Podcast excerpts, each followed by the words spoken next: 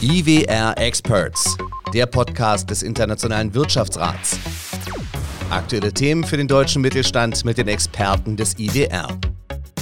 Hallo und herzlich willkommen zur ersten Episode der IWR Experts im Jahr 2023. Mein Name ist Till Mildebrat und äh, ich finde es klasse, dass Sie auch wieder mit dabei sind und sich diese Episode mit uns gemeinsam anhören werden. Und ich freue mich heute über meine Gäste, denn heute haben wir hier tatsächlich zwei Gäste bei den IWR Experts. Das ist etwas ganz Neues und was anderes ist auch neu. Wir haben uns entschieden, wir sind im Jahr 2023, wir haben uns entschieden, das heute einfach mal über eine Audiosoftware miteinander zu versuchen. Das heißt also, wir sitzen heute mal nicht in einem Raum, wir sind heute mal nicht in Mitte in der Bauhofstraße beim IWR, sondern äh, jeder sitzt bei sich in seinem eigenen Büro und äh, ich hoffe, dass das trotzdem natürlich alles reibungslos läuft. Und ich möchte Ihnen natürlich als allererstes mal unsere Gäste begrüßen. Zum einen freue ich mich sehr, dass der Gründer vom New Mittelstand sich heute Zeit für uns genommen hat, Jewgeni Kuris. Lieber Jewgeni, herzlich willkommen bei den IWR Experts.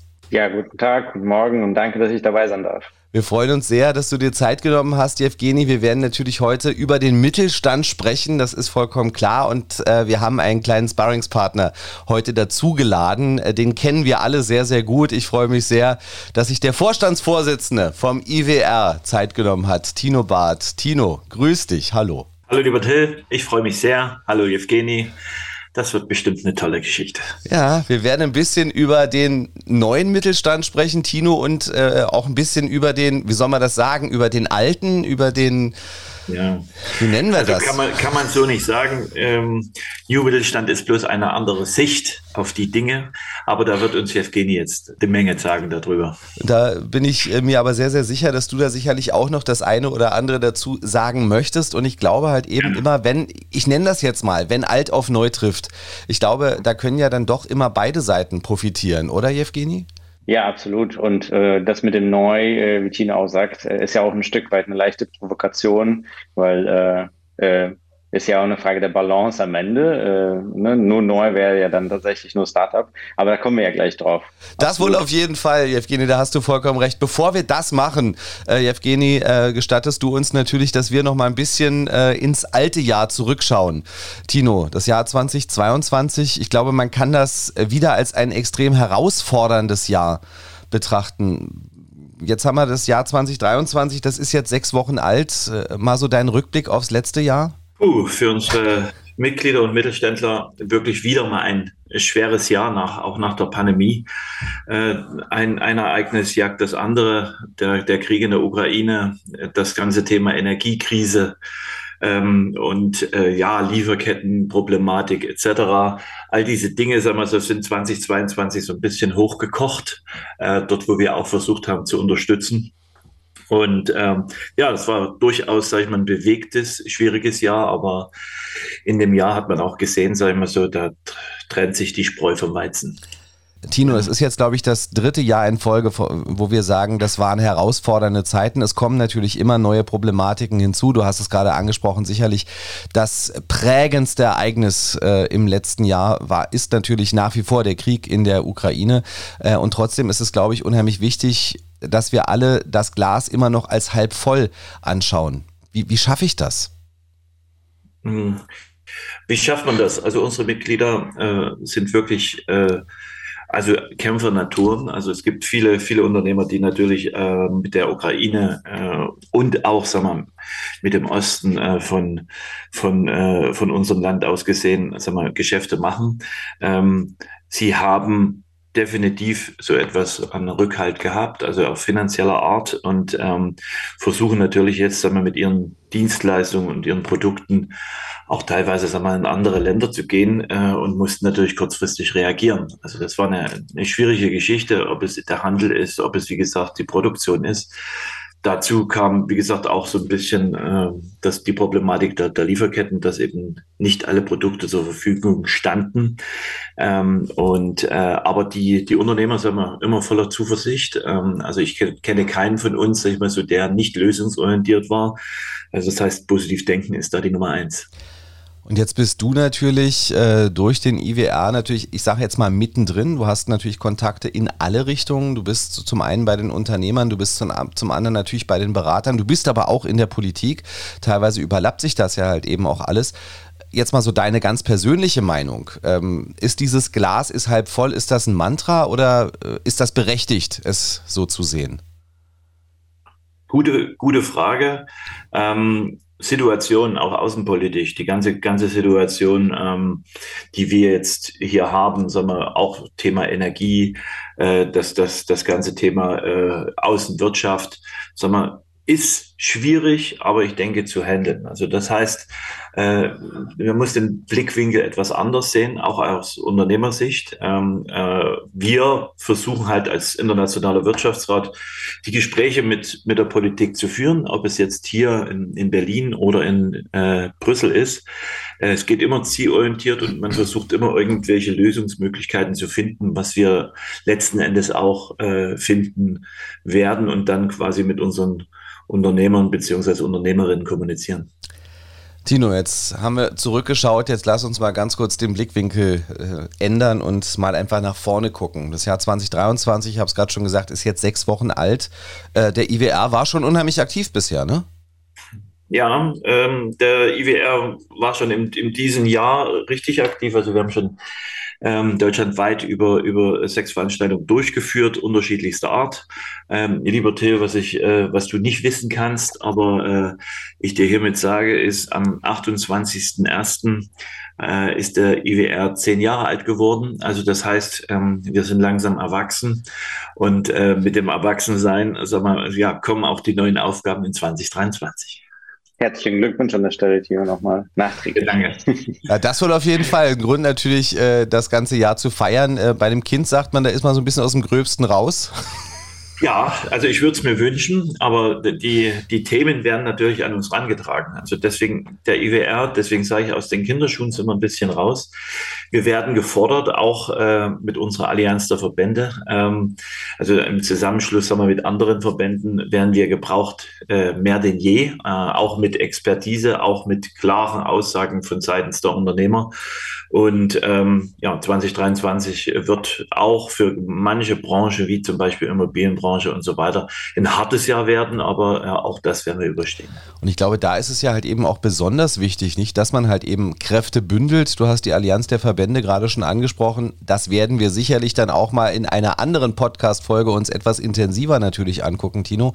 Aber ich glaube, solche Sachen sind halt eben einfach gerade in der heutigen Zeit extrem wichtig, dass man da, wie ich gerade gesagt habe, die Kräfte bündelt ja, äh, wie gesagt, der Impuls äh, eben aus der Wirtschaft. Und deswegen bin ich auch froh, ähm, dass eben sagen wir, auch so eine gute Zusammenarbeit entstanden ist mit Jevgeni, also der einen ganz anderen Blick hat äh, mit seinen, ich sage jetzt mal mit seiner Community.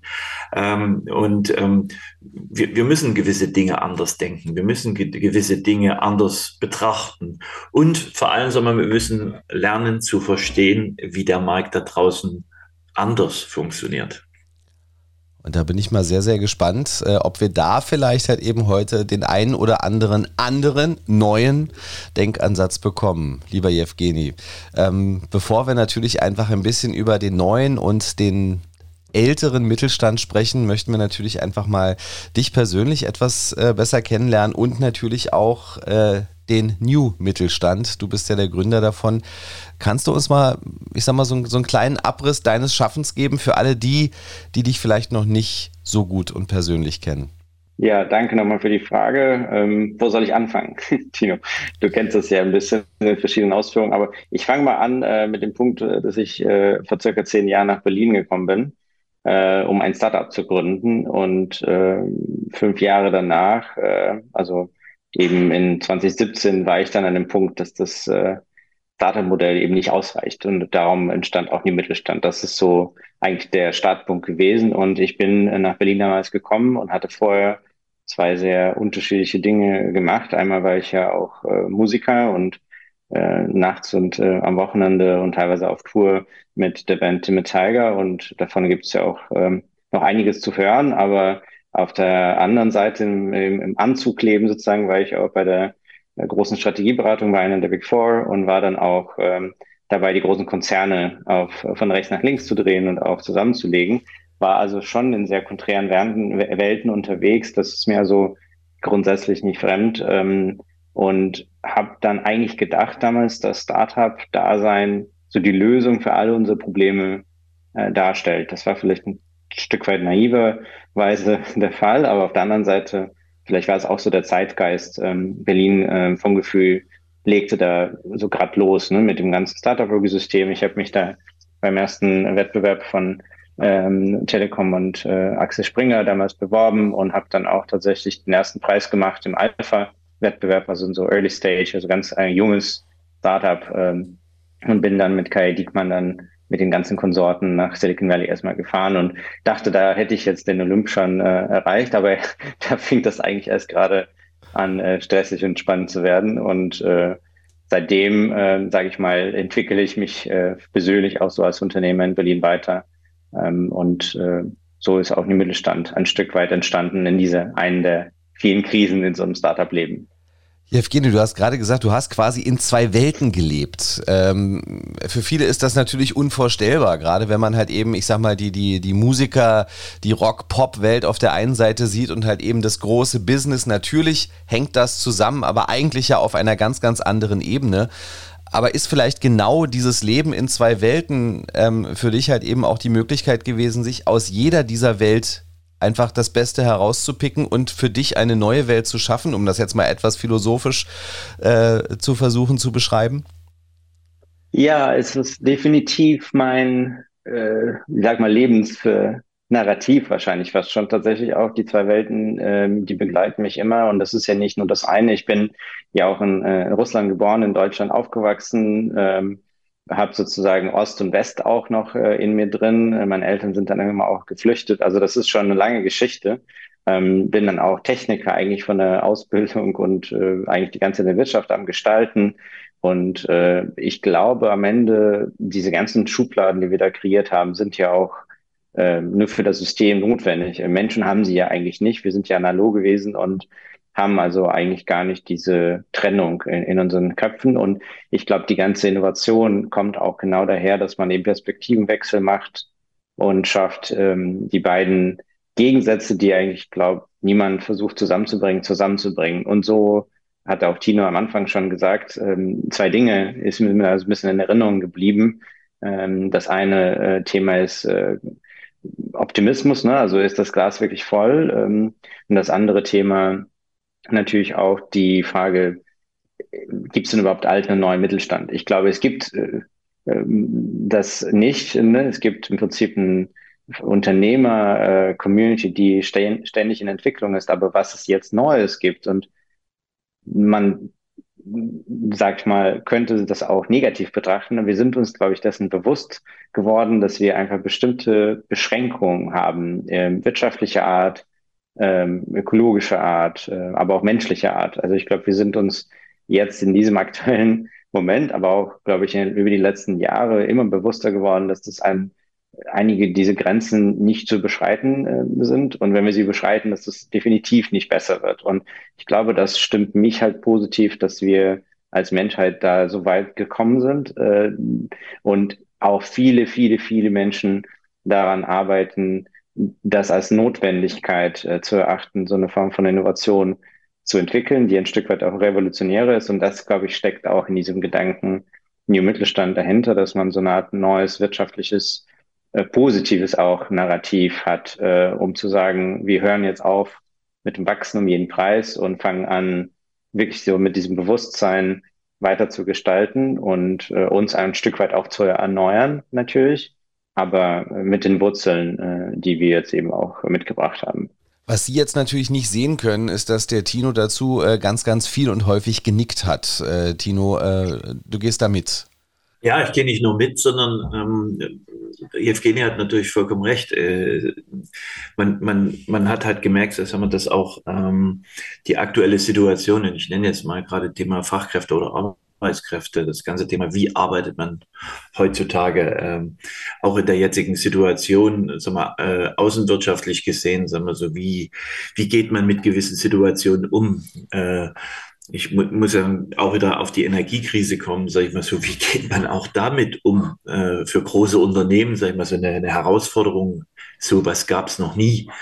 Ähm, und, und, und solche Dinge, sag mal, ist eben gerade in, in auch in so einer, ich, ich nenne es jetzt in einer, in einer schönen Kooperation zwischen ähm, New Mittelstand und gerade IWR äh, mal zu sehen. Und ich bin da wirklich auch glücklich, sage ich mal so, dass äh, ich da auch teilweise Mäuschen spielen kann und auch lernen kann, wie andere ja junge Unternehmer, Startups äh, und auch vielleicht äh, Nachfolgerinnen und äh, Nachfolger äh, die die Situation die Situation auch anders betrachten und und und und andere äh, Denkanstöße haben und und aus dem Grund äh, finde ich das wirklich wahnsinnig inspirierend, sagen wir dann äh, äh, so ein Experiment, was wir eigentlich vor einem anderthalben Jahr angefangen haben, mal unsere beiden Welten aufeinander loszulassen, äh, was da passiert ist. Ähm, aber da, da steckt noch viel, viel, viel mehr hinter.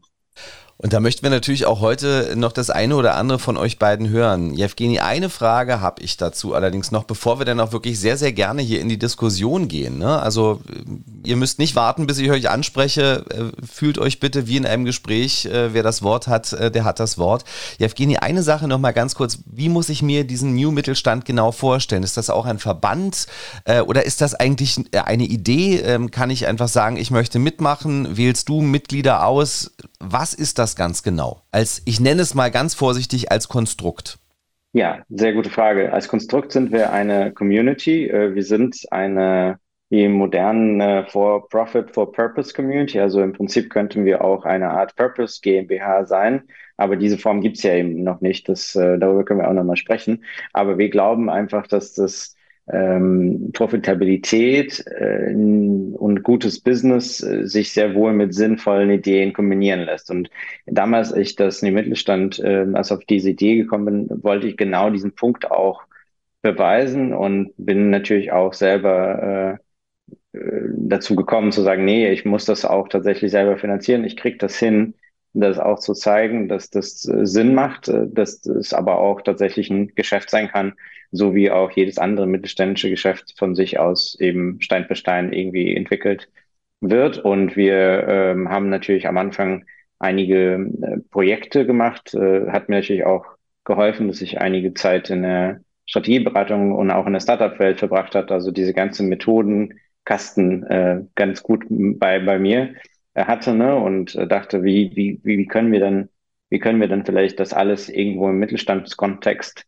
anwenden oder kontexten und beweisen, dass das absolut wertvoll ist dort, äh, weil wenn das dann ein, in ein paar Fällen nachgewiesen werden kann, dann entsteht ja auch so eine automatische eine leichte Bewegung, weil das wirkt ja sehr inspirierend, wenn ein, zwei Unternehmerinnen darüber erzählen, das und das habe ich jetzt transformiert und jetzt, man kennt das ja heutzutage, in allem Munde sind ja immer diese Startup Pitches, ähm, ne, ähm, ob es jetzt Elon Musk, ich bin jetzt von Steve Jobs ursprünglich ähm, sehr beeinflusst war natürlich als Musiker und war dann auch damit aufgewachsen, wie er jedes Jahr so Produkte äh, vorgestellt hatte und hatte dann immer diese Analogie, ähm, es gibt eben das iPhone und es gibt das, das äh, Desktop-Gerät, ne? Und dann hat er irgendwann mal dieses iPad dazwischen vorgestellt. Und das hatte eigentlich damals niemand geglaubt, dass es sowas geben kann. Und äh, so bei mir war dann auch irgendwann mal diese Analogie, ähm, es gibt jetzt irgendwie diese Startups und es gibt so diese altgesessenen Konzerne. Es muss doch dazwischen äh, was geben, was etwas äh,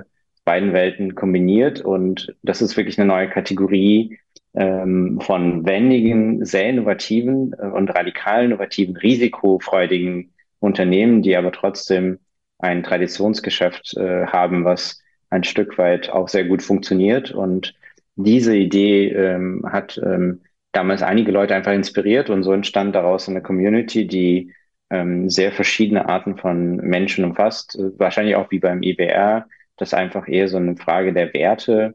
Und auf deine Frage zu antworten, genau, das ist, äh, wir haben eine Art Leitbild aufgestellt, die Mittelstand Leitbild. Und anhand von diesem Leitbild fühlten sich eben viele ähm, Menschen angesprochen und äh, angezogen. Ähm, und äh, dann haben wir einfach durch persönliche Gespräche tatsächlich immer Menschen in die Community ausgewählt, und ähm, immer mehr gemeinsame Projekte und Produkte auch angefangen zu machen. Wie wichtig ist denn der Standort Berlin für euch und eure Arbeit? Hm. ja, ohne Berlin hätten wir uns wahrscheinlich jetzt so leicht auch nicht getroffen. So, äh, ich glaube, eine der äh, Community-Mitgliederinnen, äh, eine ganz wunderbare Unternehmerin, äh, Victoria Schütz von Deguma Schützen, die hat uns äh, kennengelernt, was wir eben in beiden Communities und meinte, ey, äh, wie, ihr kennt euch noch nicht, äh, ihr macht doch so ähnliche Dinge in unterschiedlichen Welten, ähm, äh, ihr müsst euch kennenlernen und dann war natürlich total angenehm, dass man sich einfach dann in Berlin äh, zum Abendessen verabreden konnte, ne? Und äh, hat Tino ja sowieso immer verschiedene Events gemacht. Und ähm, ich glaube, ich bin damals nach Berlin gekommen, persönlich mit der klaren Erkenntnis, dass das so die Stadt ist, wo man vieles auch ausprobieren kann einfach. Und äh, für mich gibt es auch keinen besseren Standort tatsächlich, weil es verschiedene Kulturen verbindet äh, und auch ein bisschen mich reflektiert als Person, auch weil ich auch genau die beiden Gegensätze äh, Ost-West irgendwie auch lebe und da auch beides finde. Ne? Und das, das entspricht mir persönlich halt auch. Äh, das ist eine persönliche Sache. Ich bin jetzt kein Münchener, aber ich glaube, in München gibt es auch ein ganz tolles Ökosystem, mit ganz, äh, ganz fantastischen Startups und ganz fantastischen Initiativen. Also ist eher eine persönliche Sache, glaube ich. Und wir erkennen natürlich an als Berliner, dass die Münchner ein bisschen besser Fußball spielen als wir, obwohl Union da natürlich halt eben auch gerade dran kratzt. Aber jetzt mal Spaß beiseite. Tino, ähm, Berlin, ich weiß, der IWR ist natürlich in ganz Deutschland tätig, äh, auch nach Europa wird geschaut. Das ist ja ganz, ganz logisch. Aber ich glaube auch, äh, auch für dich, auch für den IWR ist der Standort Berlin extrem wichtig, oder? Ja, Berlin ist, ist halt eine politische Drehscheibe. Ähm, das ist auch so ein kleiner, kleiner Unterschied zu, oder sagen wir mal, so ein, so ein, so ein nennen wir es jetzt mal so ein, so ein kleiner, äh, so eine kleine Thematik, die New Mittelstand und, und auch der, der IWR hatte, weil New Mittelstand ähm, da so das Politische versucht, ähm, gedanklich und auch inhaltlich außen vor zu lassen, wo ich dann immer sage, Evgeny, äh, die Rahmenbedingungen schafft die Politik. Und äh, Jewgeni sagt dann zu mir, vielleicht, aber wir brauchen vielleicht gar keine Rahmenbedingungen von der Politik, sondern der, die, das Unternehmertum und die Startups beziehungsweise auch der Mittelstand äh, kann sich da quasi selbst regulieren. Ähm, ja, Berlin ist, ist halt so ein, so ein Zentrum ähm, für viele Dinge, für Innovation. Also Berlin ist unwahrscheinlich innovativ und Berlin ist unwahrscheinlich vielfältig. Ähm, ganz anders wie, wie andere Städte. Ähm, wir haben zwar nicht so viel extreme Industrie, aber eben, sagen wir, die Welt der, der Gründer und die, die Welt der, der innovativen Menschen, äh, die Dichte ist hier sehr groß. Und davon profitiert äh, der IWR natürlich auch, weil solche, solche Menschen beziehungsweise Unternehmer sind dann auch ein Teil von unseren Veranstaltungen. Also das ist schon, das ist schon für uns, sagen wir mal, sehr, sehr wichtig. Und ähm, ja, Berlin pulsiert und äh, das Pulsierende, sag ich mal so, nehmen wir natürlich vollkommen auf.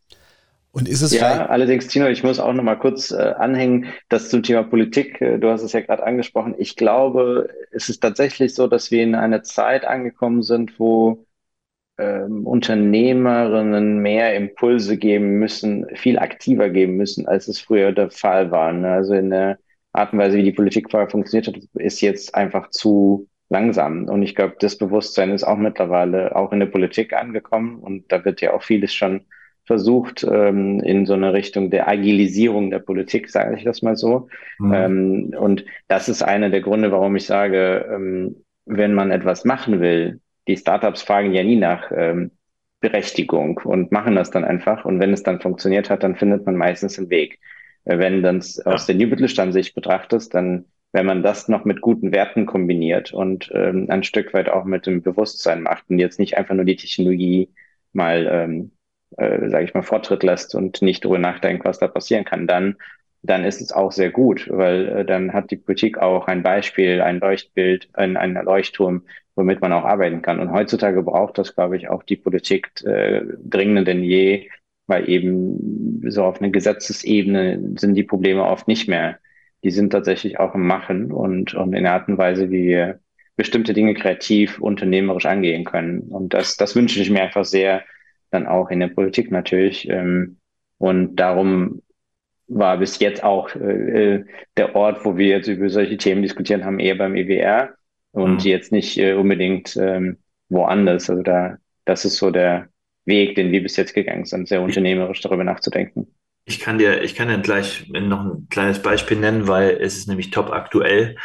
Ähm, ich sage mal, noch kein Mitglied, aber ein sehr, sehr guter Freund und Wegbegleiter äh, von mir, kommt aus Potsdam. Und zwar zu Thema, jetzt mal wirklich ganz äh, knallhart zum Thema Wirtschaft und Politik. Ähm, er ist quasi der, ich nenne es jetzt mal Initiator, Betreiber und Investor für dem, von dem LG-Terminal in Lubmin. Das heißt, es gab, gibt ja zwei Stück, die jetzt gebaut wurden, einen in Bremerhaven, einen in Lubmin. Bremerhaven mit äh, kompletter staatlicher Unterstützung, Lubmin, sagen wir mal, privat, äh, initiiert und gebaut. Und das ist eben auch so ein Punkt. Aus einer Problematik heraus, sage ich mal so, dass das ganze Thema Gasproblematik heraus, sage ich mal so, hat sich ein Unternehmer mit einer Investorengruppe aufgemacht und dann, sagen wir, eigenständig so ein, so ein Projekt aus dem Boden gestampft. Leider Gottes hat man auch da gesehen, dass es halt politische ja, Handlungsfelder bedarf, weil äh, Zulassungsverfahren etc. bla bla natürlich immer die Politik mit drin hängt, egal, sag ich mal so, welche Unternehmung ich halt dort anstelle. Und ähm, aber er hat es geschafft, innerhalb, ähm, ich meine, das, das erste Gespräch dort vor Ort in Lubmin äh, war wohl Anfang äh, Anfang äh, August und äh, fertiggestellt hat es kurz vor Weihnachten. Also das heißt, da ist der erste, das erste Schiff, die Neptun gekommen und äh, wollte dort quasi, sag mal, andocken.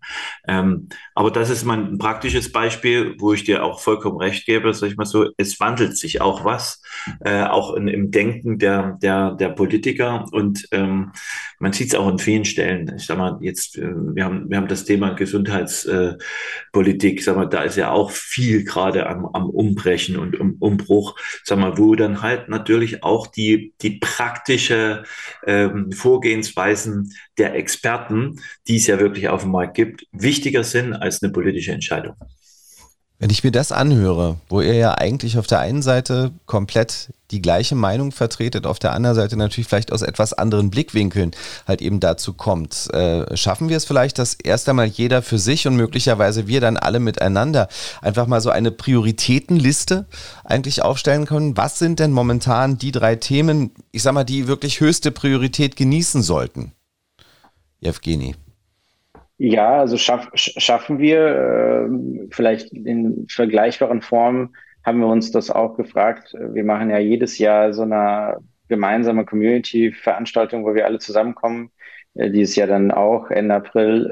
Äh, ähm, und da fragen wir uns natürlich auch immer, was genau sind dann so die Leitfragen, die äh, uns dann durch den äh, Summit leiten. Und ich sage dazu auch immer scherzhaft, äh, Leitfragen sind auch die Leitfragen ohne D äh, die müssen tatsächlich wehtun, weil dann entsteht auch so eine gewisse Feuerdiskussion und auch ein Wille, äh, unternehmerisch das auch anzugehen. Und da haben wir uns tatsächlich fünf Fragen gestellt.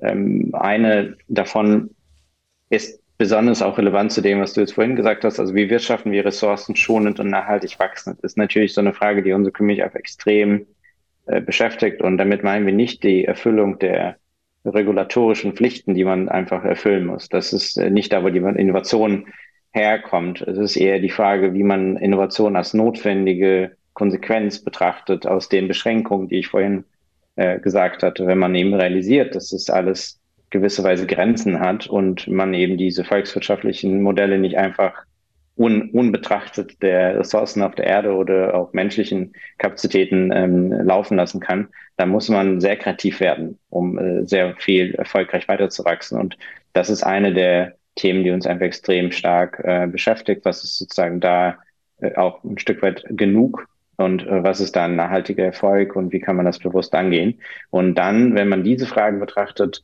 äh, kommen wir zu der nächsten Frage, wie ist eben die Frage, der Gegensätze, die hatten wir vorhin auch kurz angesprochen. Wenn man so eine große Vision für so das Neue entwickelt, dann entsteht natürlich die Frage, wie kriege ich da die Belegschaft äh, auf diese Idee dann auch begeistert? Wie, wie kriege ich sie dazu, die zu leben? Und wie brücke ich, überbrücke ich diese Gegensätze bei der Innovation? Und äh, dort entsteht auch oft die Frage nach der Kooperation in, und auch wie sozusagen kooperiere ich vielleicht auch sogar außerhalb des Unternehmens, also mit ähm, Hilfe von Technologien oder auch ohne. Aber grundsätzlich ist die Plattformökonomie heutzutage in der Startup-Welt äh, eigentlich gang und gäbe und in vielen Mittelstandsbereichen haben wir noch nicht so diese plattformökonomischen Ökosysteme erfolgreich entwickelt, auch wenn sich da in den letzten Jahren echt sehr viel geändert hat und auch sehr viel Neues tut, was mich auch positiv stimmt grundsätzlich nach wie vor. Und die letzten zwei Fragen, die wir uns jetzt sehr stark ähm, auf die Fahne jetzt für dieses Jahr geschrieben haben, sind auch sehr menschlich organisatorisch. Also die Frage der Verantwortungsverteilung in der Organisation, wie sozusagen mache ich das am besten? Weil heutzutage, wenn zum Beispiel ein Nachfolgerin ein Unternehmen übernimmt, meistens sind da Unternehmer äh, oder auch Mitarbeiterinnen dabei, die schon 30 Jahre im Unternehmen gewirkt haben und auch massiv viel Wissen angesammelt haben. Und da wird sich jetzt niemand aus unserer Generation dahinstellen und patriarchisch äh, durch den Gang rufen und sagen, hier, diese drei Sachen müsst ihr diese Woche machen und dann sehen wir uns nächste Woche.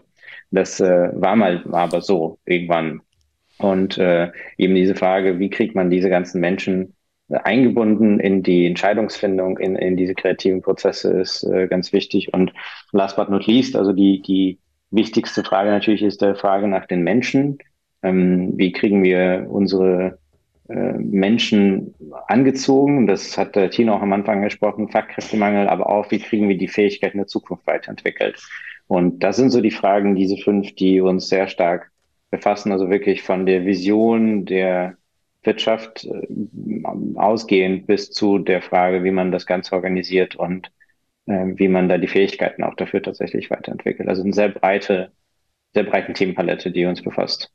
Danke, Jevgeni. Ähm, großartige Antwort, äh, wie ich finde. Tino, ähm, aus deiner Sicht äh, Sachen, wo du, wo, wo, du mitgehst, Sachen, wo du sagst, hm, finde ich nicht in dieser hohen Priorität oder äh, gibt es vielleicht noch Sachen, wo du sagst, das muss dringend ergänzt werden?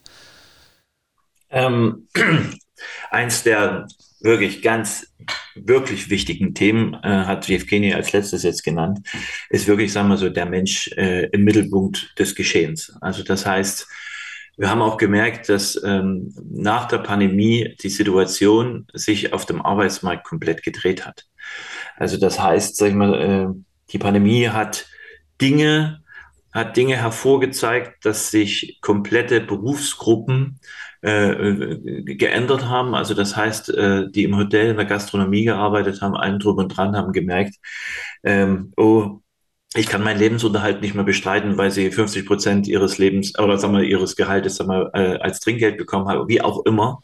Sagen wir so, sie haben sich quasi umorientiert und äh, durch äh, die die gesamte Situation des Homeoffices ähm, hat sich auch nochmal die, die, die, die Arbeitseinstellung, die Arbeitsumgebung, äh, hat sich alles komplett geändert. Da hat ein Mittelstand noch so seine Probleme damit inklusive der Situation, dass wir wirklich Mitarbeiter suchen und zwar händeringend und äh, dort jetzt äh, Dinge entstehen, auch jetzt von, von unserer Seite. Ich hatte jetzt eine Delegation von zehn äh, Gouverneuren aus, aus der Mongolei, aus den, aus den Provinzen. Da haben wir drüber gesprochen. Sag mal, Mongolei spricht aus Traditions- äh, oder sag mal, aus der Vergangenheit heraus. Zu DDR-Zeiten waren viele Mongolen in, in Deutschland, haben studiert. Demzufolge spricht fast 90 Prozent der Regierung Deutsch. Auch viele deutsche Lehrer da, viele viele Mongolen, sagen wir so, die dort aus Generations, äh, aus der Generation heraus auch Deutsch, äh, in die Kinder in die deutschen Schulen schicken, ähm, dass man dort auch in den, ja, in den, in den Bereichen, wo wir es benötigen, dort nach, äh, äh dort uns quasi, sag ich mal, die, die Fachkräfte von den, von jetzt zum Beispiel der Mongolei holen. Egal welcher Art, ob es jetzt ähm, Fachkräfte sind ähm, im, im Pflegebereich oder auch in den technischen Buchungen. Man macht sich darüber jetzt so Gedanken, dass man jetzt eine Lösung braucht. Und darüber haben wir diskutiert mit den zehn Gouverneuren. Also die haben ja natürlich auch eine schwierige Situation in der Mongolei, eingekesselt zwischen Russland und, und China. Also die haben auch ganz andere Themen, aber die wollen natürlich auch sehen, sagen wir so, wie sie ähm, äh, dort mit unterstützen können. Also wie gesagt, Fachkräfte, ähm, das ist ein Thema. Äh, jeder hat vor fünf, sechs Jahren so gesagt, ja, äh, irgendwie als Wortfloskel dahin. Und jetzt haben wir wirklich ein Problem. Jetzt haben wir wirklich ein dickes Problem. Äh, und die Politik sieht, sieht es langsam jetzt auch, aber äh, das kann jetzt im Grunde genommen nur Politik und, und die Wirtschaft äh, gemeinsam lösen. Und ich sehe noch ein anderes Problem, dadurch, dass äh, die, die Rahmenbedingungen jetzt in unserem Land doch ziemlich schwierig geworden sind für, für größere Unternehmen und Industrieunternehmen und auch Mittelständler. Ähm, ja, wir müssen die Unternehmen äh, jetzt in unserem Land halten. Also das heißt, sag ich mal, wir werden viele Unternehmer haben und ich kenne viele Unternehmer, die quasi gesagt haben, okay, die Rahmenbedingungen, wie auch immer, Energie, äh, Personal etc. Es gibt noch viele, viele anderen, äh, also die, die Rahmenbedingungen. Haben sie gesagt, da, da kann ich hier aus, aus Deutschland heraus nicht mehr wachsen, beziehungsweise auch ähm, die, die Innovation, die man Deutschland hatte, ist ja schon längst nicht mehr gegeben. Also das heißt, äh, wir brauchen auch Innovationstreiber. Wir brauchen wieder äh, die, die, die wirklich die, die, den, den Schub dazu, sag ich mal so, die Leute, zu befähigen, zu motivieren, sag ich mal so, auch wieder innovativ zu sein. Ich, ich, ich guck raus und denk manchmal, äh, sorry, ähm, was ist hier eigentlich los? Also ich, ich, ich, ich kenne, ich bin ja seit meinem 18. Lebensjahr selbstständig. Also das heißt, ich habe ja auch schon alle, alle Höhen und Tiefen in meinem Leben durch. Aber sowas, äh, auch so vom, vom, vom Gefühl, sag ich mal so, wie, wie, wie die Unternehmer auch mit der Situation umgehen, sag ich mal so, macht mich sehr nachdenklich.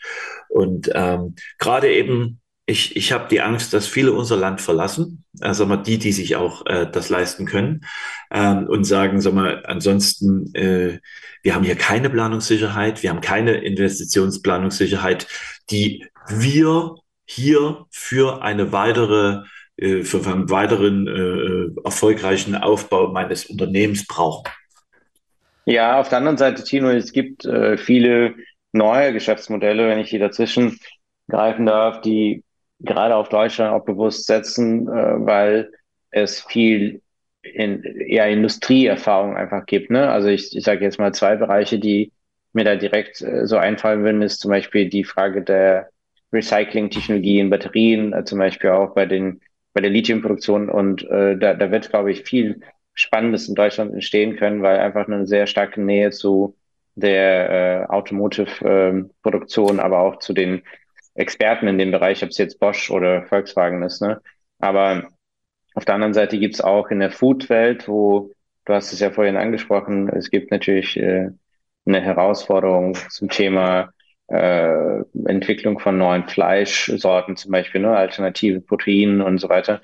Da kann eben gerade die Kombination ähm, helfen, dass wir viele Menschen haben, die äh, gewisse Industrieerfahrungen haben in der Produktion und da jetzt eben kombiniert mit neuen Wissenschaftserkenntnissen auch in der, in der 3D-Druck oder auch äh, Proteinproduktion kann halt eben hier gerade was entstehen, was vielleicht woanders nicht entstehen kann. Also es gibt so schon ein paar Lichtblicke, glaube ich mal so, die, die da neue Dinge produzieren können. Und zum Glück gehen auch viele Mittelstandsunternehmen und Familienunternehmen auch genau dorthin, dass die auch sagen, ja, da müssen wir, da müssen wir auch wirklich was ausprobieren, ob es jetzt Beisen mit dem Kitchen Town hier, äh, wo ich ja auch eine Zeit lang ähm, mit dabei war ähm, in der Gestaltung von der Zukunftsvision, auch mit der Verena damals, oder ob das ähm, die Frage ähm, bei Katjes zum Beispiel auch, die jetzt auch eine sehr nachhaltige Marke äh, ist und so weiter. Also das sind nur ein paar zu nennen, die man auch so kennt.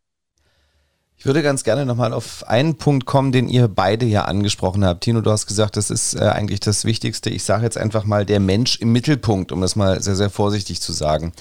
Ich habe so ein bisschen den Eindruck, dass, dass dort halt tatsächlich vor allen Dingen diese beiden Welten, wenn man das so nennen darf, aufeinander prallen. Auf der einen Seite natürlich der Wunsch nach, ich nehme jetzt mal diesen Begriff in den Mund, Work-Life-Balance auf der einen Seite, auf der anderen Seite natürlich halt eben eine gewisse Notwendigkeit der Produktivität mal die Frage, äh, brauchen wir da einfach noch mehr Kompromissbereitschaft von beiden Seiten? Weil ich glaube, dass das ja, so ist zumindest mein Empfinden, eines der wirklich ganz, ganz großen Probleme momentan ist. Evgeny, mach du zuerst. Ich habe da eine ganz, ich habe eine ganz differenzierte Meinung dazu. Ich muss tatsächlich darüber nachdenken. Ähm, welche differenzierte Meinung hast du denn dazu? Wir, wir bewegen uns weg von einer Leistungsgesellschaft zu einer Gesellschaft. Sag mal, ich habe jetzt einen schönen Bericht gesehen von einem ja, äh, 30-jährigen Amerikaner, der gesagt hat, ähm, eben das, was gerade Till sagt, äh, Work-Life-Balance und sag mal so, äh, ich, ich möchte von meinem Leben was, äh, was haben, ich möchte die Welt sehen, etc. Alles schön. Ähm, aber der gesagt hat, ich werde in meinem Job nur Dienst nach Vorschrift machen. Und mehr, nicht mehr und nicht weniger. Ähm, wenn ich jetzt mal vergleiche, und uns ging es ja wirklich auch äh, vor 15, 20 Jahren gut, äh, ähm, dann ist es ein himmelweiter Unterschied zwischen den Menschen, die ich da eingestellt habe, und die Menschen, die man jetzt einstellt. Ähm, jeder kennt nur noch seine Rechte, keiner kennt mehr seine Pflichten. Also jetzt unabhängig davon, dass wir eine, ein, ein, ein, eine Arbeitswelt, und ich glaube, wie, gerade auch ich hier im Büro, der IWR hat eine, eine schöne Arbeitswelt, aber auch in anderen Branchen gibt es attraktive Arbeitgeber, die komplett fernab, sag ich mal, äh, von ihren, ja, ich sage jetzt mal, von ihren internen Regularien abgehen müssen, um Mitarbeiter zu halten, was vollkommen legitim ist. Aber es muss das, was ich dem Arbeitnehmer entgegenbringe, muss mit einer äh, gewissen Leistung wieder zurückkommen. Und das wiederum vermisse ich. Ich habe da glaube ich, auch Verständnis für dem, was du sagst, kann das nachvollziehen. Das wandelt sich vieles.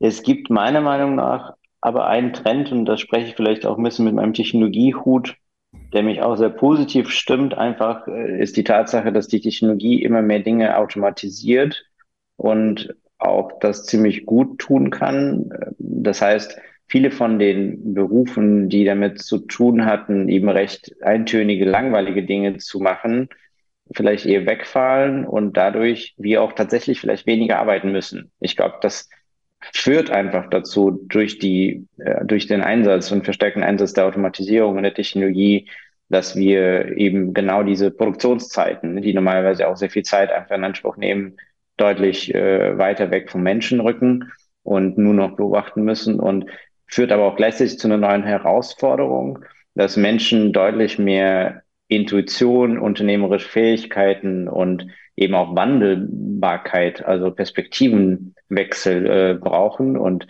das ist natürlich eine neue, neue Dimension an, an, an Erwartungshaltung, die man auch ein Stück weit bei uns jetzt, bei WWR, auch bei dem Mittelstand, an die Menschen auch ranbringt. Ne?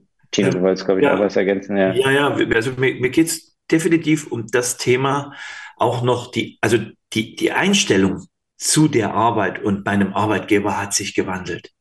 Die Einstellung, und zwar ganz extrem nach Corona, also nach unserer Pandemie, hat sich die komplett gewandelt. Also ich vermisse den Unternehmer oder den Mitarbeiter, der quasi äh, ohne Murren und mit Leidenschaft für sein Unternehmen da ist. Also das, ich will nicht sagen, dass das alle sind, aber zunehmend immer mehr sagen dann, okay, ich mache wirklich den Dienst nach Vorschrift. Und ich, ich, ich zweifle auch teilweise, kann ich auch von meinem Büro sagen, ich zweifle auch teilweise an mir selbst, ob man was verkehrt macht.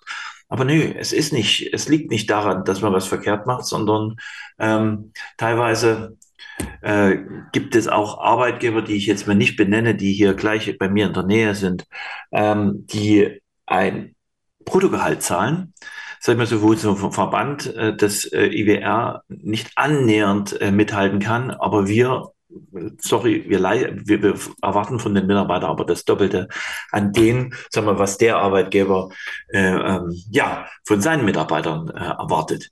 Und da mhm. ist quasi das auch das, das, das Thema Gehalt. Und also es ist irgendwie in eine Situation entstanden, die für, für, für, für mich und auch für viele andere Mittelständler äh, äußerst, äußerst unzufriedenstellend ja, ist. Ja, das stimmt. Also ja. es hat der Markt sich natürlich auch komplett gedreht, äh, Tino. Ich meine, wir reden hier wahrscheinlich auch sehr stark von Deutschland als Standort an sich. Richtig. Äh, und wir sind hier schon in gewisser Weise in der luxuriösen Welt. Wenn man in Weise guten Hintergrund hat, findet man meistens auch, wenn man will, auch einen Job. Und das ändert auch genau die, Grundvoraussetzungen und gerade bei äh, Gen Z-Generation, jetzt auch bei all den, da ist die Erwartungshaltung schon auch so, dass man irgendwie natürlich sehr viel Flexibilität äh, und sehr viel äh, äh, Geld auch gleichzeitig direkt bekommt, ohne jetzt irgendwie so viele arbeiten zu müssen. Das äh, stimmt, das hat sich schon ein Stück weit gewandelt.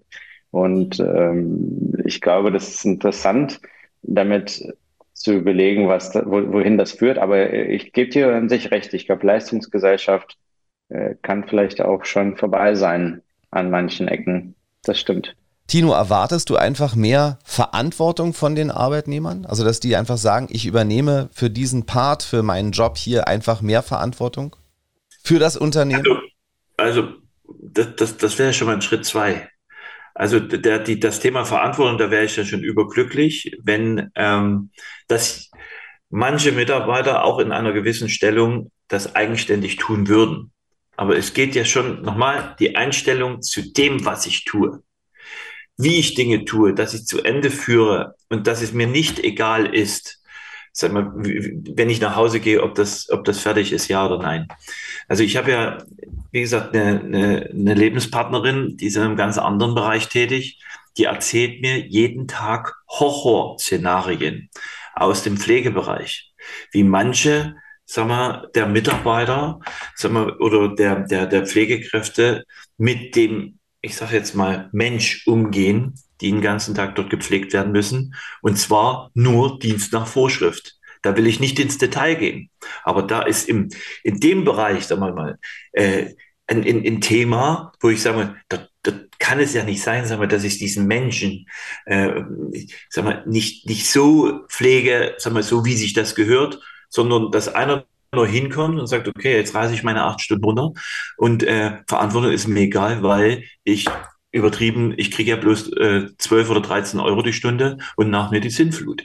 Und, und jetzt sind wir im Pflegebereich und, und in, in den, in, egal welcher Job, aber äh, hier bei uns sind es Bürosachen, organisatorische Sachen, ähm, gerade das ganze Thema Veranstaltungsmanagement, ne, dann, dann, dann kann es ja nicht sein, sag ich mal so, dass ich dann einfach Dinge nur abarbeite und nicht mitdenke. Das Mitdenken, mal, das ist so verloren gegangen. Also manchmal schüttel ich den Kopf und wenn ich dann mit Leuten spreche aus meinem, aus meiner Mitgliedschaft, sagen die Tino, äh, ja, ja, ähm, wir sind über den, den Punkt drüber weg, mit dem Kopf zu schütteln, sondern einer hat mir mal so gesagt, gerade aus der Gastronomie, ein großer Veranstalter, der gesagt hat, ich bin ja schon froh, wenn jemand die Teller, ohne dass er sie kaputt macht, in die Küche schaffen kann. Das ist jetzt mal krass. Aber da, da, da, da wird es mir doch schlecht. Also, ja, ich glaube, es gibt aber Tino noch einen Punkt, der, also das ist, also Fähigkeiten, die müssen ja erstmal entwickelt werden. Ne? Dafür muss man einfach äh, Zeit haben. Und, aber ich glaube, da gibt es einen wichtigen Schlüssel, äh, der heutzutage noch viel wichtiger geworden ist, zumindest aus meiner persönlichen Perspektive bin ich, ist auch der Grund, warum ich auch Unternehmer geworden bin. Wenn man ähm, wirklich an eine Sache glaubt und wir reden ja oft von Sinn, Purpose, Vision, also egal welchen Begriff man dafür sich verwendet oder Mission, es muss irgendwie so ein großes Ziel große Nordstern-Vision einfach geben, an, an Purpose. Und ich glaube, wenn heutzutage Menschen das nicht genau begreifen, warum eben ich arbeiten soll, dann werden sie es auch nicht tun. Also es ist anders geworden. Das ist vielleicht auch luxuriös geworden. Aber meiner Meinung nach, äh, ich sehe da das Positive daran, dass man jetzt heutzutage diese Warum-Frage stellt. Das heißt, man ist in der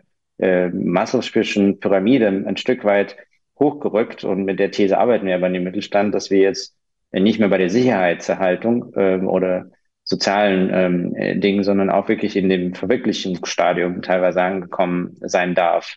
Und ich sagte bewusst darf, weil wenn Krieg ausbricht, dann sind wir ganz, ganz, ganz schnell wieder bei dem ersten initialen Sicherheitsthema wieder. Und da sind wir jetzt ja leider auch letztes Jahr wieder angekommen. Und das ist einfach sehr ähm, traurig für die Entwicklung der, der Menschheit, dass das halt auch so vor der Tür stattfindet. Aber es ist ja ständig in der Welt leider irgendwo Krieg und äh, damit leben wir jetzt erstmal. Aber wenn man in einer luxuriösen Situation ist, dass es nicht vor der Tür ist, dann hat man heutzutage tatsächlich so eine ähm, Entwicklungsfrage, die sehr, sehr, sehr weit oben ist an diese Pyramide. Und das führt, glaube ich, eigentlich dazu, menschlich, dass ähm, eben so Verantwortung nicht übernommen wird. Sobald die Menschen äh, da voll äh, mit dem Herzen dabei sind und, und mit dem Feuer und da auch die Fähigkeiten natürlich stimmen müssen, das kannst du nicht ignorieren, da muss man auch äh, für tun.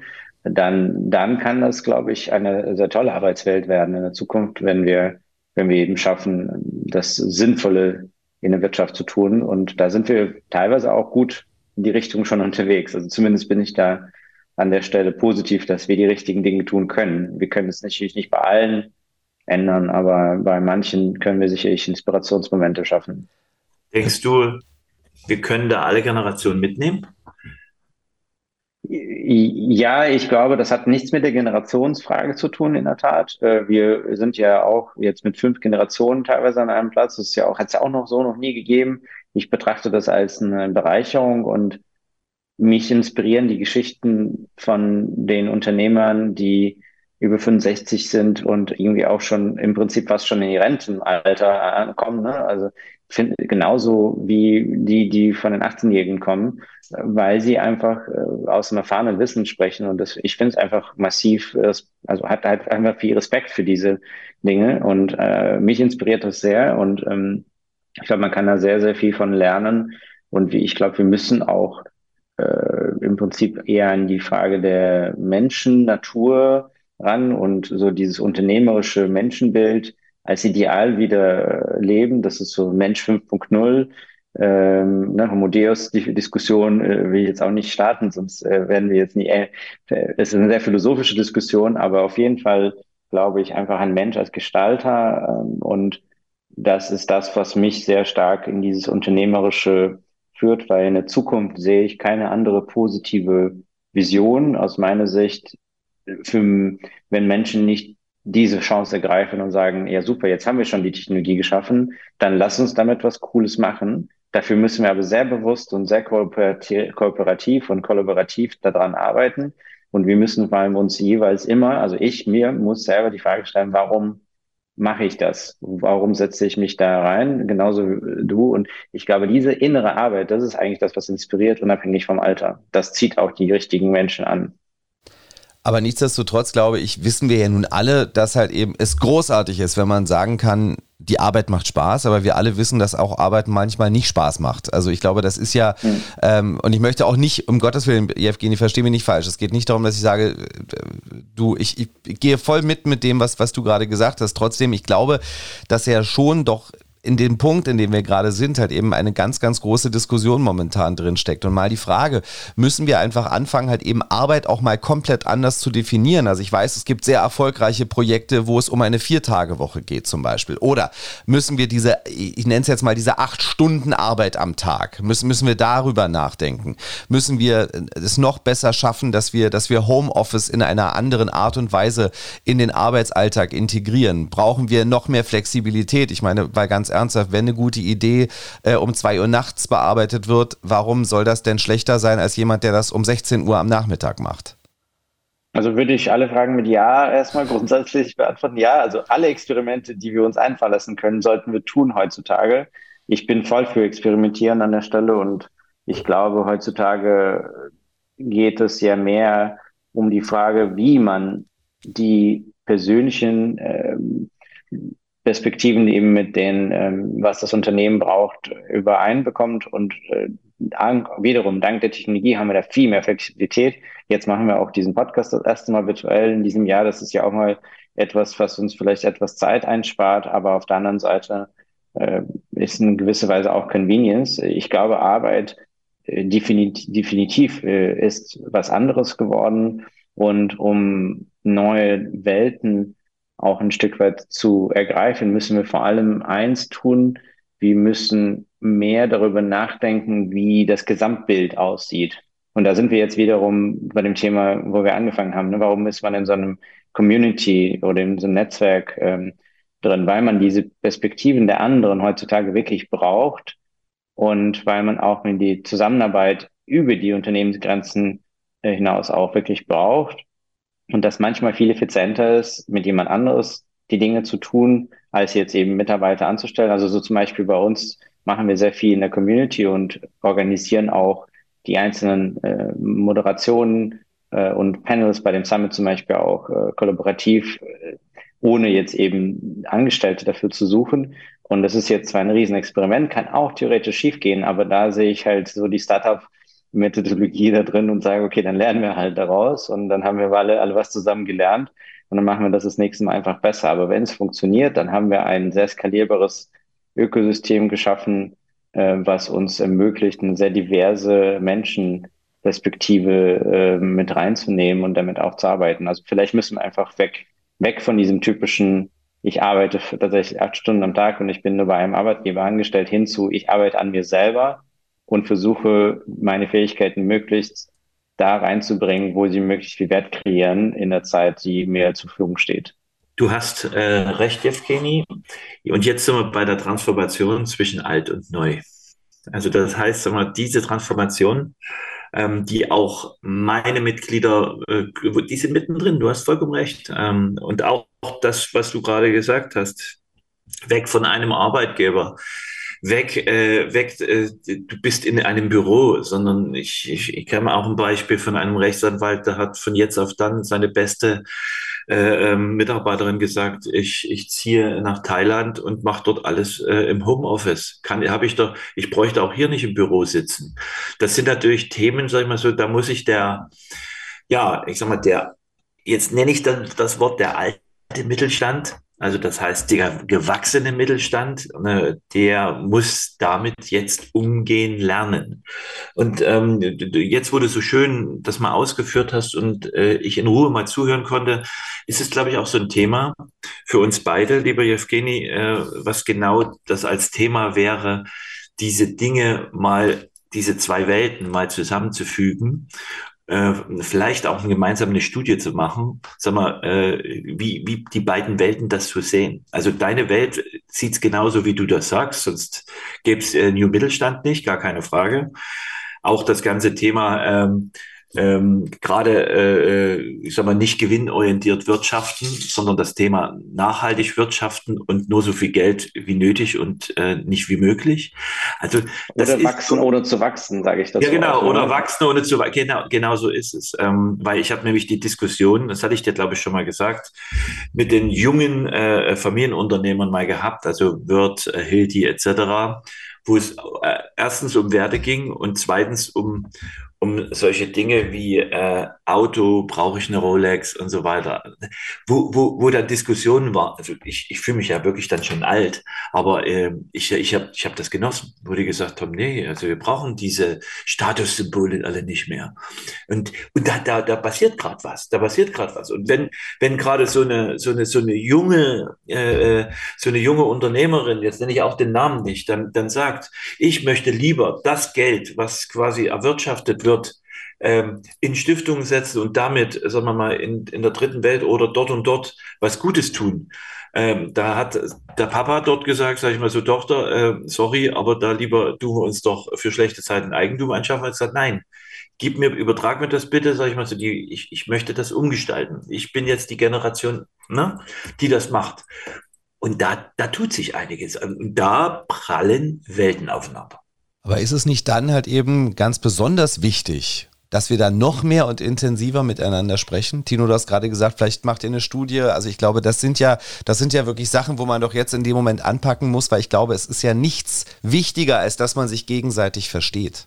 Ja, also im Prinzip glaube ich schon. Wir haben auch tatsächlich festgestellt, die Studie muss man fast jedes Jahr wiederholen. Wir haben letztes Jahr explorative Fragen uns festgehalten und dann kam der Krieg äh, und, und also ich meine, zwei Monate später war alles überholt. Also man muss, äh, wir machen jetzt vor jedem äh, jährlichen Treffen eine, eine Umfrage, haben wir uns das auch überlegt, weil wir können die Bedürfnisse, wir müssen die Bedürfnisse auch noch besser verstehen und die entwickeln sich halt extrem schnell.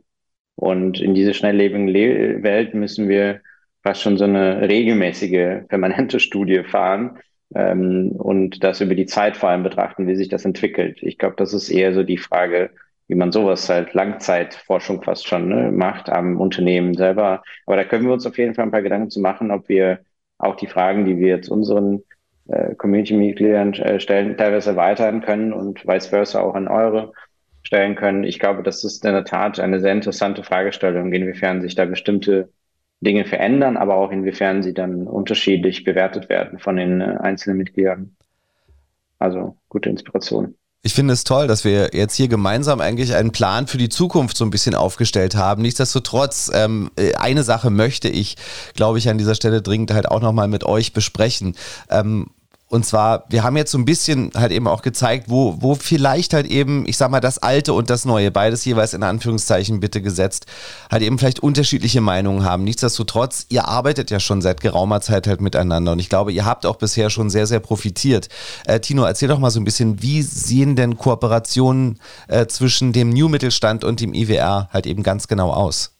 Ja, äh, wie gesagt, wir haben uns ja ein bisschen angenähert, indem wir gesagt haben, okay, die zwei Welten müssen sich mal persönlich treffen und austauschen. Das haben wir in, äh, in Berlin gemacht, das haben wir in München gemacht und in Hamburg. Ähm, es war schon sehr interessant zu sehen, sagen wir so, dass teilweise die Themen doch sehr weit auseinandergehen. Aber ähm, ich denke, gerade in der, in dem Bereich, also bei Evgeny, er hat ja da eine klare Vision und ich, ich finde auch, ähm, sag mal, die, die Community-Teilnehmer, die, die dort mitarbeiten, das, wo, wo auch Mittelständler mit, mit integriert sind. Das ist quasi das Interessante auch für uns, wo man dann sagt, okay, aus welchem, aus welchem Grund haben Sie das getan? Aus welchem Grund sind Sie genau in diese Richtung gegangen? Um dann sanft davon zu lernen, weil Überstülpen hilft hier gar nicht. Also deswegen ist die Kooperation schon, die muss schon mit Seitenhandschuhen angegangen werden und äh, das muss nach und nach wachsen. So wie jetzt auch die Situation ähm, auf, dem, auf dem aktuellen äh, wirtschaftlichen Markt, jetzt quasi, sagen wir auch, wie die Situation jetzt sich verändert. Und man kann nicht sagen, okay, jetzt mache ich eine Drehung und mache was ganz anderes, sondern ich muss mit der Situation erstmal klarkommen muss, muss ich analysieren für mich und muss dann quasi äh, Entscheidungen treffen und damit wachsen. Ähm, also das heißt, eine, Ko also eine Kooperation gibt es ja in dem Sinne schon. Ähm, jetzt ist halt so ein Punkt und Evgeny ist ein Vorsichtiger, der sich vorsichtig quasi dann so Schritt für Schritt in unsere Richtung bewegt, sag mal, und, ähm, und wir sind diejenigen, sag ich mal so, die, die auch sagen, okay, was macht denn für beide Seiten Sinn? Also das heißt, sag ich mal so, uns, äh, uns werden noch, noch einige Formate einfallen und vielleicht auch einige Themen, sagen wir, wo wir aufeinander zugehen. Ähm, ich weiß, sag ich mal so, dass äh, die Welt des IWR teilweise, sag mal, wirklich nicht in die Welt des New Mittelstands so richtig reinpasst. Ähm, und deswegen sag mal, muss man halt das voneinander lernen, ist, glaube ich, das Wichtigste hier. Evgeny, du nickst in dem Moment. Äh, äh, Tino hat gerade so, so, ich glaube, auch so ein bisschen so eine Art Schnittmenge halt eben einfach gezeigt. Ne? Sagen wir mal einfach, wir haben die Welt äh, vom New Mittelstand, die Welt vom IWR, aber ich glaube, dass, dass doch halt eben vieles halt eben äh, da doch sich matcht und halt nicht alles, was wir ja heute auch mitbekommen haben. Nichtsdestotrotz, ähm, wie siehst du denn halt eben die Kooperation mit dem IWR?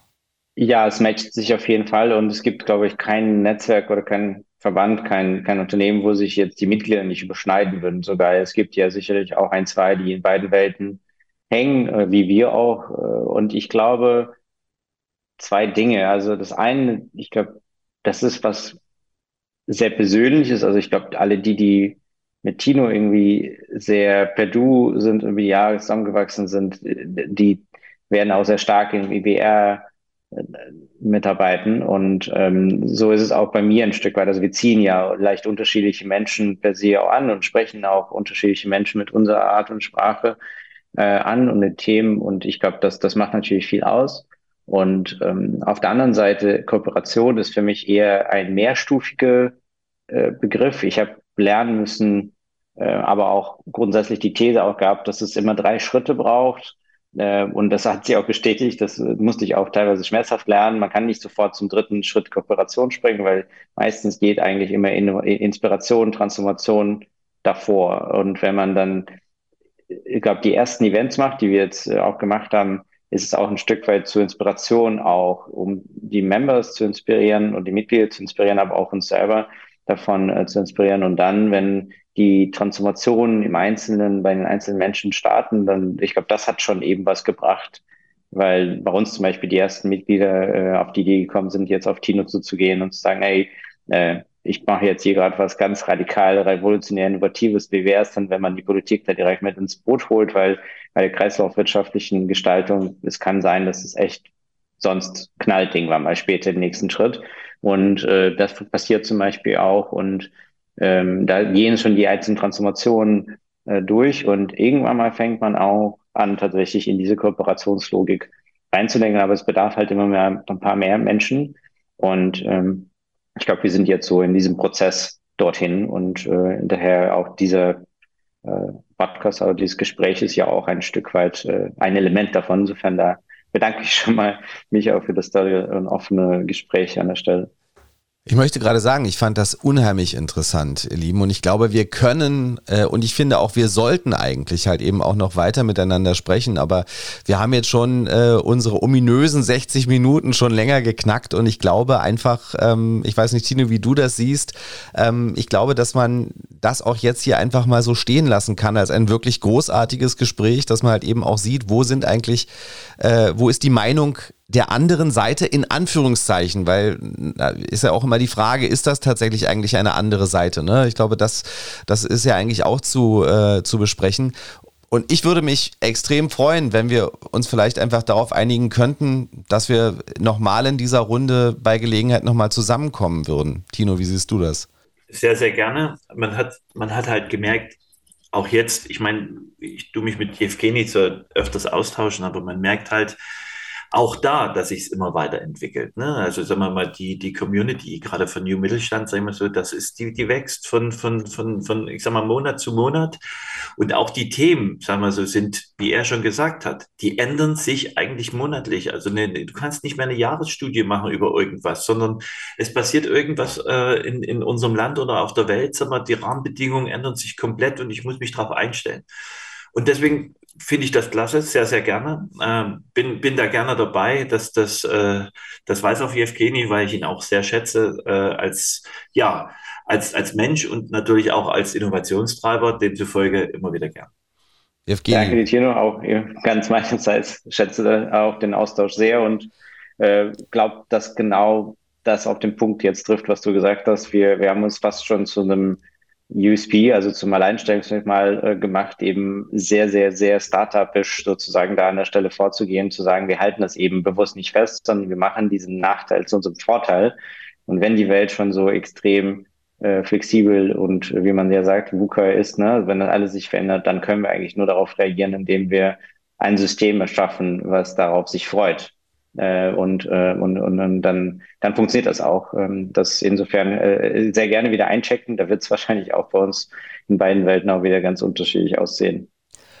Und ich glaube, in diesem Moment äh, können wir ja halt eben einfach mal einfach auch die Community mit ins Boot nehmen, ne? Sowohl die vom New Mittelstand als auch natürlich die vom IWR, weil ich glaube halt immer wieder, wenn man miteinander halt eben reden möchte und ich höre bei euch beiden raus, dass ihr das durchaus sehr, sehr gerne weitermachen möchtet. Jetzt mal ganz unabhängig, ob das in diesem Podcast ist oder ob das bei Veranstaltungen ähm, ist. Ich glaube, wir können in dem Moment jetzt einfach mal sagen, lasst uns doch einfach mal Fragen, Anregungen halt eben auch aus den jeweiligen Communities sammeln und das halt eben einfach beim nächsten Mal besprechen.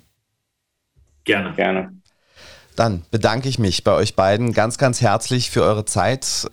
Ich hoffe, dass wir ein erfolgreiches Jahr 2023 haben, dass das Glas, Tino, über was wir gesprochen haben, dass das immer voller wird. Und Jevgeni, dir natürlich auch alles, alles Gute. Vielen herzlichen Dank für deine Zeit. Ich hoffe, du hast dich bei uns wohlgefühlt. Unbedingt, absolut. Vielen Dank. Danke dir auch dir für die tolle Moderation und hat sehr Spaß gemacht, ja. Freue mich sehr, Tino. Auch dir natürlich alles, alles Gute und äh, wir hören uns ganz bestimmt auch. Ja, liebe Danke, Tino. War wie immer klasse. Vielen herzlichen Dank und äh, wir sehen uns. Und da möchte ich mich natürlich auch ganz herzlich bei Ihnen bedanken, dass Sie sich diese Episode der IWR Experts angehört haben. Wie immer natürlich. Wir freuen uns sehr über ein Abonnement, wir freuen uns sehr über einen Daumen hoch, wenn es Ihnen gefallen hat. Und selbstverständlich freuen wir uns auch über Kritik. Wenn Sie was haben, hinterlassen Sie das sehr, sehr gerne in den Kommentaren. In diesem Sinne Ihnen auch alles Gute und bleiben Sie gesund. IWR Experts, der Podcast des Internationalen Wirtschaftsrats. Aktuelle Themen für den deutschen Mittelstand mit den Experten des IWR.